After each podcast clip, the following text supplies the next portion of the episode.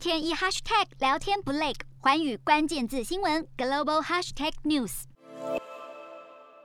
缅甸自从二月发动了政变之后，至今还是冲突不断，频频爆发人权争议。因此，社群平台龙头脸书的母公司 Meta 近期是发布了一项声明，表示将针对支持缅甸军政府的企业群组以及个人账号来进行封号，以抗议军政府对当地人权的迫害。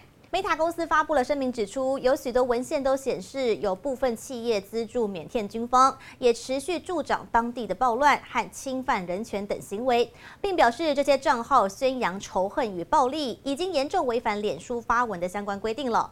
为了避免传播引起伤害，因此选择关闭这些账号。Hello，大家好，我是寰宇全世界的主持人何荣，常常跟大家分享国际观与国际新闻。但您知道为什么需要关注这些讯息吗？我和寰宇全世界节目制作人。王克英将分享国际新闻的重要性以及如何爱上国际新闻。如果错过收听，还可以回听《幸福联合国》Podcast 哦。